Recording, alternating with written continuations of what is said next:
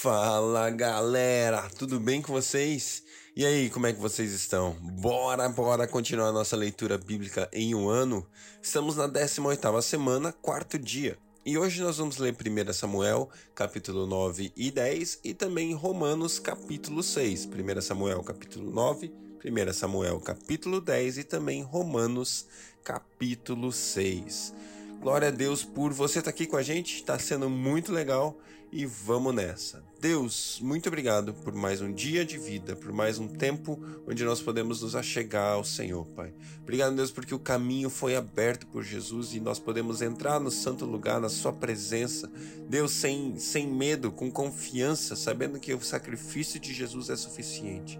Jesus, nós nos colocamos diante do Senhor, nós colocamos nossas vidas a seus pés e, e nos achegamos diante do Pai com ousadia estando na Sua presença. Deus, nós temos visto que a Sua arca, a Sua presença é tudo. É o que faz a vitória, é o que traz a, o povo a conquistar, é o que faz o povo se levantar, é o que faz o povo depender, é o que faz o povo, sabe, Deus, estar contigo.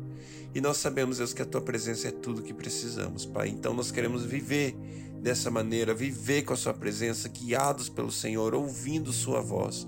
Eis-nos aqui, papai, fala conosco. Fala conosco em nome de Jesus, Pai. Nós te honramos, te adoramos e te agradecemos, Pai. Muito obrigado, Senhor. Em nome de Jesus, abre nossos olhos enquanto lemos a Sua palavra, para que ela penetre no nosso coração de uma maneira especial e única. Amém. Glória a Deus. 1 Samuel, capítulo 9. Havia um homem de Benjamim, rico e influente, chamado Quis, filho de Abiel, neto de Zeror, bisneto de Becorote, Becorate e trineto de Afia. Ele tinha um filho chamado Saul, jovem, de boa aparência, sem igual entre os israelitas. Os mais altos batiam nos seus ombros. E aconteceu que as jumentas de Quis, pai de Saul, extraviaram-se, e ele disse a Saul: Chame um dos servos e vá procurar as jumentas. Eles atravessaram os montes de Efraim, a região de Salissa, mas não as encontraram. Prosseguindo, entraram no, no distrito de Saalim, mas as jumentas não estavam lá. Então atravessaram o território de Benjamim e mesmo assim não as encontraram. Chegando ao distrito de Zuf, disse Saul ao seu servo: Vamos voltar, ou meu pai deixará de pensar nas jumentas para começar a preocupar-se conosco. O servo, contudo, respondeu: Nessa cidade mora um homem de Deus que é muito respeitado. Tudo o que lhe diz acontece. Vamos falar com ele. Talvez ele nos aponte o caminho a seguir. Saul disse a seu servo: Se formos, o que lhe poderemos dar? A comida de nossos sacos de viagem acabou. Não temos nenhum presente para levar ao homem de Deus que temos para oferecer? O servo lhe respondeu: Tenho três gramas de prata. Darei isto ao homem de Deus para que ele nos aponte o caminho a seguir. Antigamente, Israel, quando alguém ia consultar a Deus, dizia: Vamos ao vidente, pois o profeta de hoje era chamado vidente. E Saul concordou: Muito bem, vamos. Assim foram em direção à cidade onde estava o homem de Deus. Ao subirem a colina para chegar à cidade, encontraram umas jovens que estavam saindo para buscar água e perguntaram a elas: O vidente está na cidade? Elas responderam: Sim, ele está ali adiante. Apressem-se. Ele chegou hoje à nossa cidade, porque o povo vai oferecer um sacrifício no altar que há no monte. Assim que entrarem na cidade, vocês o encontrarão antes que suba ao altar do monte para comer povo não começará a comer antes que ele chegue, pois ele deve abençoar o sacrifício. Depois disso, os convidados irão comer. Subam agora e vocês logo o encontrarão. Eles foram à cidade e, ao entrarem, Samuel vinha na direção deles a caminho do altar do monte. No dia seguinte, no dia anterior à chegada de Saul, o Senhor havia revelado isso a Samuel. Amanhã, por volta dessa hora, enviarei a você um homem da terra de Benjamim. Unja-o como líder sobre Israel, o meu povo. Ele libertará o meu povo das mãos dos filisteus. Atentei para o meu povo, pois o seu clamor chegou a mim. Quando Samuel viu Saul, o Senhor lhe disse: Esse é o homem que quem eu falei. Ele governará sobre o povo. Saul aproximou-se de Samuel na entrada da cidade e lhe perguntou: Por favor, pode me dizer onde é a casa do vidente? Respondeu Samuel: Eu sou o vidente. Vá na minha frente para o altar, pois hoje você comerá comigo. Amanhã cedo eu contarei a você tudo o que quer saber e o deixarei ir. Quanto às jumentas que você perdeu há três dias, não se preocupe com elas, já foram encontradas. E a quem pertencerá tudo o que é precioso em Israel, senão a você e a toda a família de seu pai? Saul respondeu: Acaso não sou eu benjamita da menor das tribos de Israel? E não é o meu clã o mais insignificante de todos os clãs das tribos de Benjamim? Por que estás me dizendo tudo isso? Então Samuel levou Saul e seu servo para a sala e lhes deu o lugar de honra entre os convidados, cerca de trinta pessoas, e disse ao cozinheiro: Traga-me a porção da carne que entreguei a você e mandei reservar. O cozinheiro pegou a coxa do animal com que estava sobre ela e colocou diante de Saul, e disse Samuel: Aqui está o que foi reservado para você. Coma, pois desde o momento em que eu disse tenho convidados, essa parte foi separada para você para esta ocasião. E Saul comeu com Samuel naquele dia. Depois que desceu do altar do monte para a cidade, Samuel conversou com Saul no terraço de sua casa. Ao romper do dia, quando se levantaram, Samuel chamou Saul no terraço e disse: Levante-se, eu o acompanharei e depois você seguirá a viagem. Saul se levantou e saiu com Samuel. Enquanto descia para a saída da cidade, Samuel disse a Saul: Diga ao servo que vá na frente. O servo foi e Samuel prosseguiu: Fique você aqui um instante, para que eu dê a você uma mensagem da parte de Deus. 1 Samuel capítulo 10 Samuel apanhou um jarro de óleo, derramou-o sobre a cabeça de Saul e o beijou, dizendo: O Senhor o ungiu como líder da herança dele. Hoje, quando você partir, encontrará dois homens perto do túmulo de Raquel, em Zelza, na fronteira de Benjamim. Eles dirão: As jumentas que você foi procurar já foram encontradas. Agora seu pai deixou de se importar com elas e está preocupado com vocês. Ele está, ele está perguntando: Como encontrarei meu filho? Então, dali você prosseguirá para o carvalho de Tabor. Três homens virão você subindo ao santuário de Deus em Betel e encontrarão você ali. Um estará levando três cabritos, outro três pães e outro uma vasilha de couro cheio de vinho. Eles o cumprimentarão e oferecerão a você dois pães que você deve aceitar. Depois você verá, você irá a Gibea, a Gibea de Deus, onde há um destacamento filisteu ao chegar à cidade, você encontrará um grupo de profetas que virão descendo do altar do monte tocando liras, tamborins, flautas e harpas, e eles estarão profetizando.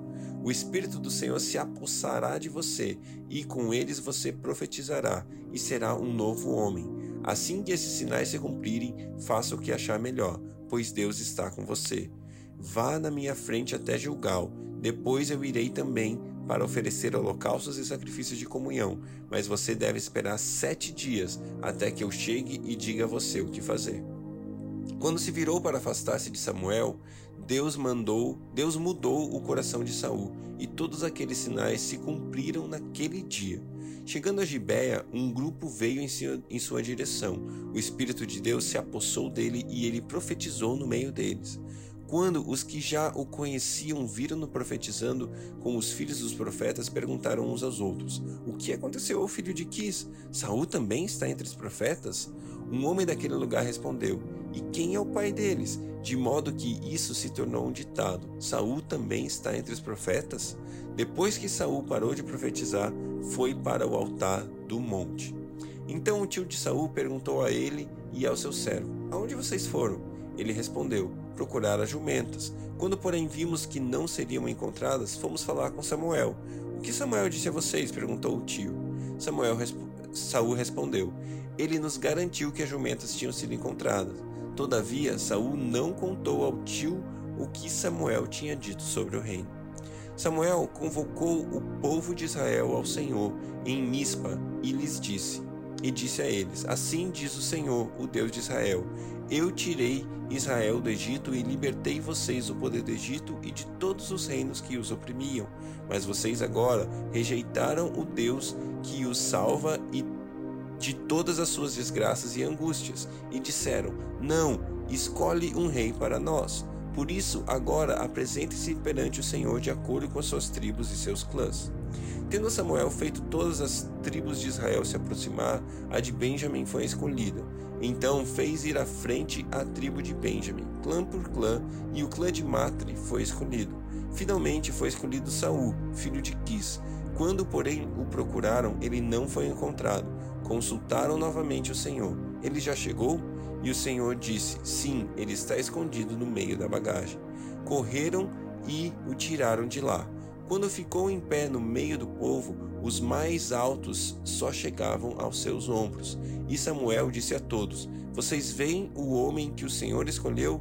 Não há ninguém como ele no meio de todo o povo. Então todos gritaram: Viva o rei!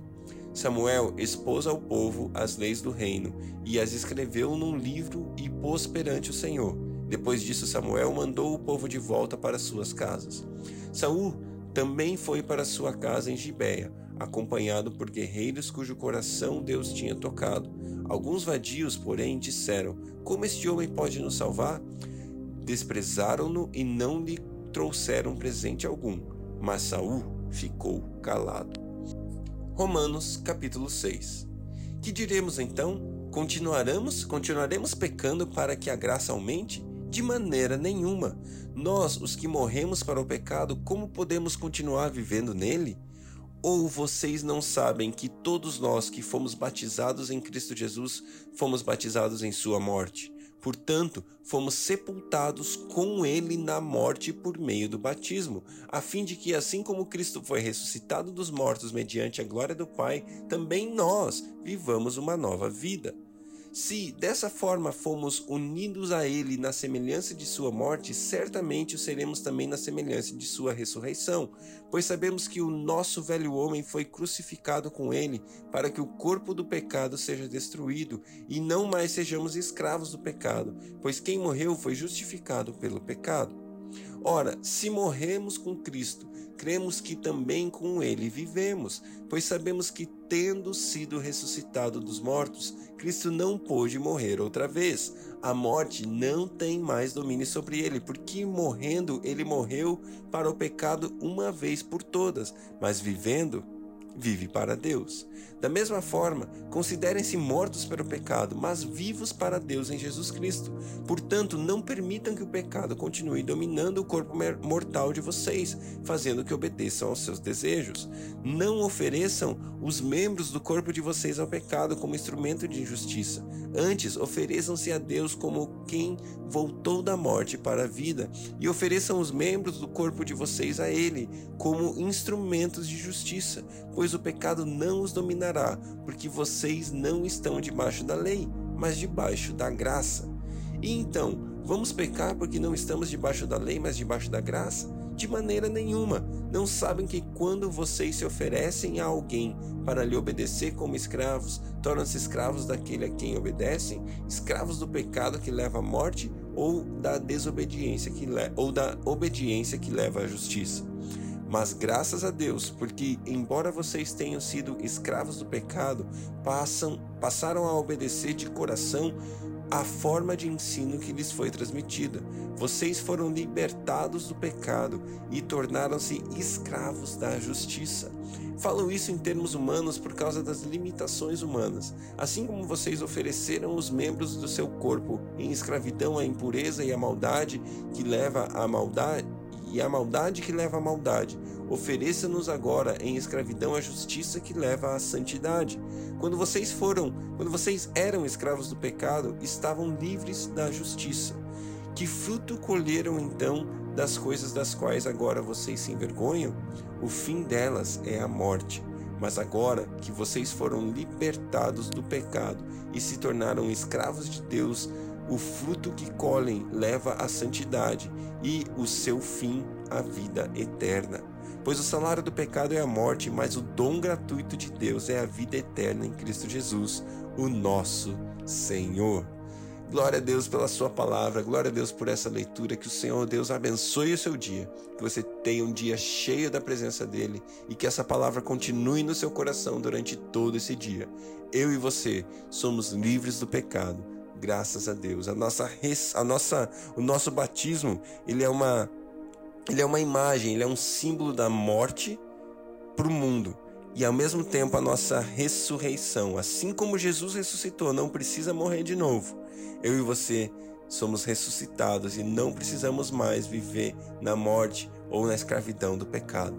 Somos livres, somos libertos pela graça de Deus em Jesus Cristo. O dom gratuito de Deus é a vida eterna em Cristo Jesus, o nosso Senhor. Deus abençoe você.